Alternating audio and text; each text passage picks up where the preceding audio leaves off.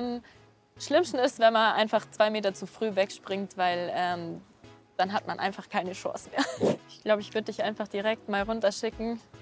Am meisten habe ich immer davon, wenn ich mein Geld in meine Urlaube stecke. Dieses Riesenfauxpas von äh, den Olympischen Spielen in Peking beim Mixteam. Ist einfacher oft zu sagen, ja, du bist halt zu schwer zum Skispringen. Kann aus Erfahrung sprechen, ähm, ich bin jetzt nicht die leichteste und habe es trotzdem geschafft, ganz vorne zu sein. Ich glaube, die extremste Veränderung war jetzt den Sommer. Ähm, ich habe geheiratet, habe jetzt einen neuen Namen, bin eigentlich die gleiche geblieben, aber halt mit neuem Namen. Ich habe gerade nach Olympia viel darüber nachgedacht, ob ich, ähm, wie es so weitergeht, ob ich auch aufhöre mit dem Sport, äh, meine Karriere beende. Ähm, habe mir dann irgendwie aber nochmal neue Herausforderungen gesucht, wollte unbedingt zum Skifliegen gehen. Dann habe ich gemerkt, ich habe es noch nicht so ganz raus, wie man das macht. Ähm, drum äh, bin ich jetzt, habe ich mich dafür entschieden, einfach nochmal ein Jahr zu machen und das nochmal zu versuchen und ähm, eher von Jahr zu Jahr zu schauen. Aber ich merke auch, dass die Sommer immer ein bisschen härter werden ähm, und ich wirklich oftmals mit mir kämpfen muss, ähm, dass ich an meine Grenzen gehe. Welches Investment hat sich für dich am allermeisten gelohnt? Also nicht unbedingt was mit Geld zu tun, sondern vielleicht auch Fähigkeit oder Ausrüstungsgegenstand, Trainingsgerät? Am meisten habe ich immer davon, wenn ich mein Geld in meine Urlaube stecke, weil ich ähm, halt immer was dann auch mitnehmen kann. Also ich bin jetzt nicht wahnsinnig materialistisch, von dem her ähm, ist mein Geld gut in meinen Urlaub angelegt immer. Also immer schön in die Off-Season investieren. Genau. neben all deinen Erfolgen, was ist dein persönlicher Lieblingsmisserfolg? Ich glaube, es ist ganz klar dieses Riesenfauxpas von äh, den Olympischen Spielen in Peking beim Mixteam. Das, äh, da habe ich richtig gemerkt, ähm, das hat mich lang beschäftigt ähm, und tut es ab und zu immer noch, wenn ich daran zurückdenke. Ich habe auf jeden Fall äh, daraus gelernt, bin wahrscheinlich äh, die letzten oder seit es war oftmals auch zu vorsichtig in die Wettkämpfe gegangen, vielleicht was das Material angeht, einfach um nicht nochmal disqualifiziert zu werden. Aber ich habe auch gemerkt, dass äh, ich gar nicht immer an diese Grenze gehen muss, sondern einfach besser Skispringen muss und dann funktioniert das auch. Also du hast daraus gelernt, dass du ein bisschen offensiver manche Sachen angehen musst? Oder? Ja, ähm, und das, also ich weiß nicht, dass ich vielleicht auch vom Material nicht immer alles ausreizen muss, sondern wenn ich halt bessere Leistung bringe, dann funktioniert es genauso, auch wenn ich jetzt vom Material her oder anderswo nicht komplett an die Grenze gehe. Was würdest du einer äh, jungen, hochmotivierten Skispringerin raten, die auch den Sprung in die Weltspitze schaffen will? Und gibt es Ratschläge, die sie eher ignorieren sollte? Also gibt es da irgendwo auch irgendwelche falschen Tipps? Ich glaube persönlich, falsche Tipps gibt es bei uns schon ab und zu. Ähm, Zum Beispiel? Viele korrigieren gar nicht zuerst die Fehler, was wir machen, sondern schauen wirklich erst auf das Gewicht. Ähm, das wird oftmals so als erster Fehler immer gesehen, wenn man eine Springerin sieht, die jetzt vielleicht nicht top drauf ist ähm, oder top Leistung bringt. Ähm, ist einfacher oft zu sagen, ja, du bist halt zu schwer zum Skispringen.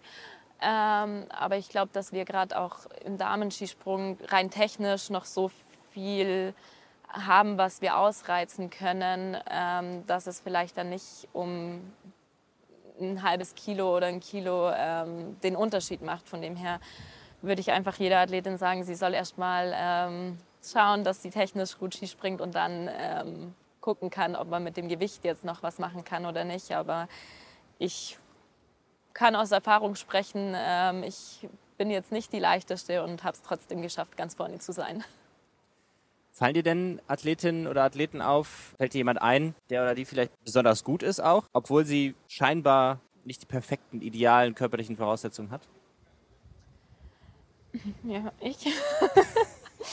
ähm, ja, also ich glaube, es schon ein paar, die jetzt wie ich nicht zu den leicht, leichtesten Skispringerinnen gehören. Ich weiß jetzt nicht, ob das böse ist, aber ich weiß ähm, zum Beispiel eine Norwegerin, die auch das letzte Jahr die ganze Zeit mit ums Podest gesprungen ist, die auch eine Einzelmedaille bei der WM geholt hat. Sehr bekannt auch die Maren Lundby, die Norwegerin, die ja das öffentlich gemacht hat mit ihren Problemen mit dem Gewicht, die trotzdem es geschafft hat, auf der Großschanze eine Einzelmedaille zu holen. Ähm, von dem her, es gibt schon so ein paar Athleten, aber ich glaube halt, wenn man gut genug Ski springt, dann muss man da nicht unbedingt ähm, sich irgendwie quälen, nur um ein Kilo leichter zu werden. Also kann man sagen, wichtig ist in der Luft.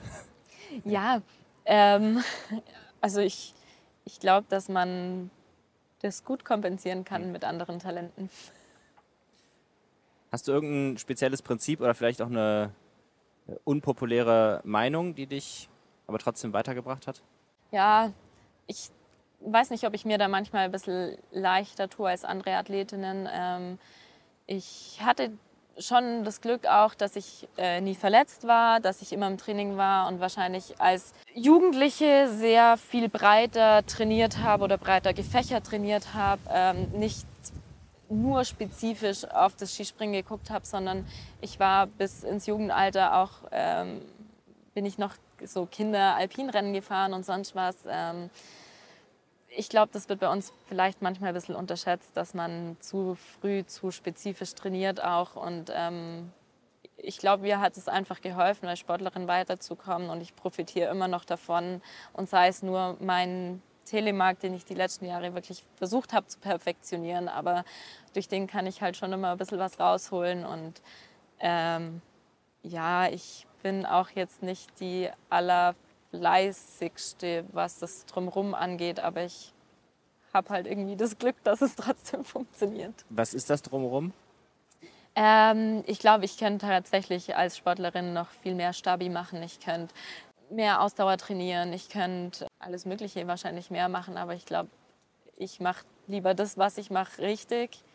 Ähm, konzentriere mich darauf, dass ich genau die Dinge perfekt mache, und ähm, den Spaß dabei nicht verliere. Und ich glaube, das macht es auch aus. Also wenn ich dich richtig verstanden habe, dann ist so dein, dein vielseitiger Hintergrund auch ein Faktor dafür, dass du heute so gut bist. Oder? Ja, oder auf jeden das, Fall. Gibt es dann irgendeinen Hauptfaktor oder, oder ist es das vielleicht, äh, warum du so gut geworden bist, wie du bist? Ich glaube auf jeden Fall, dass es mit reinspielt. Ich glaube, da kommt immer vieles zusammen. Natürlich, was man irgendwie als, als Kind oder Jugendliche mitbekommt, wie man wahrscheinlich auch äh, im Jugendalter oder jetzt auch im Profialter trainiert, was für Leute man um sich hat. Ähm, ich hatte auch das Glück, dass ich nie von zu Hause weg musste, äh, weil ich halt alles vor der Haustür hatte. Ich glaube, ähm, das macht es für mich oft auch irgendwie einfacher, weil ich halt, wenn ich nach Hause komme, wirklich zu Hause bin und immer die Leute um mich herum habe, die ich halt brauche. Ja.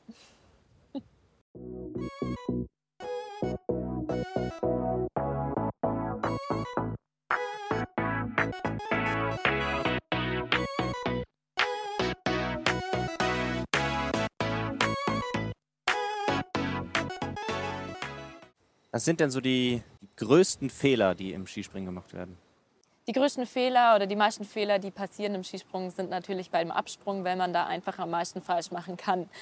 Ähm, weil das natürlich in so einer kurzen Zeit alles perfekt ablaufen muss, damit man überhaupt ins Fliegen kommt. Am schlimmsten ist, wenn man einfach zwei Meter zu früh wegspringt, weil ähm, dann hat man einfach keine Chance mehr, sie noch irgendwie zu retten. Zu spät wegspringen macht nichts, zu früh wegspringen, da braucht man erstmal ziemlich viel Mut dazu, ähm, weil das dann doch auch, äh, was heißt gefährlich, aber man kann halt den Sprung nicht mehr retten.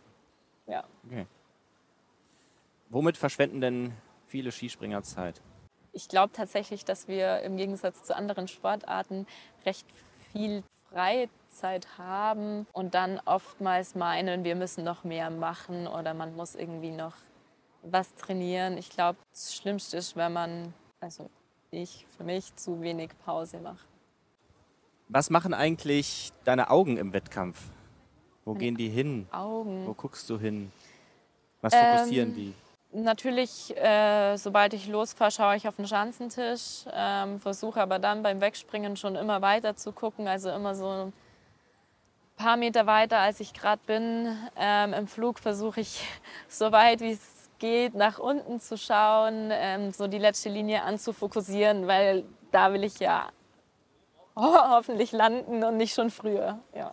Glaubst du denn an irgendwas, was du nicht beweisen kannst?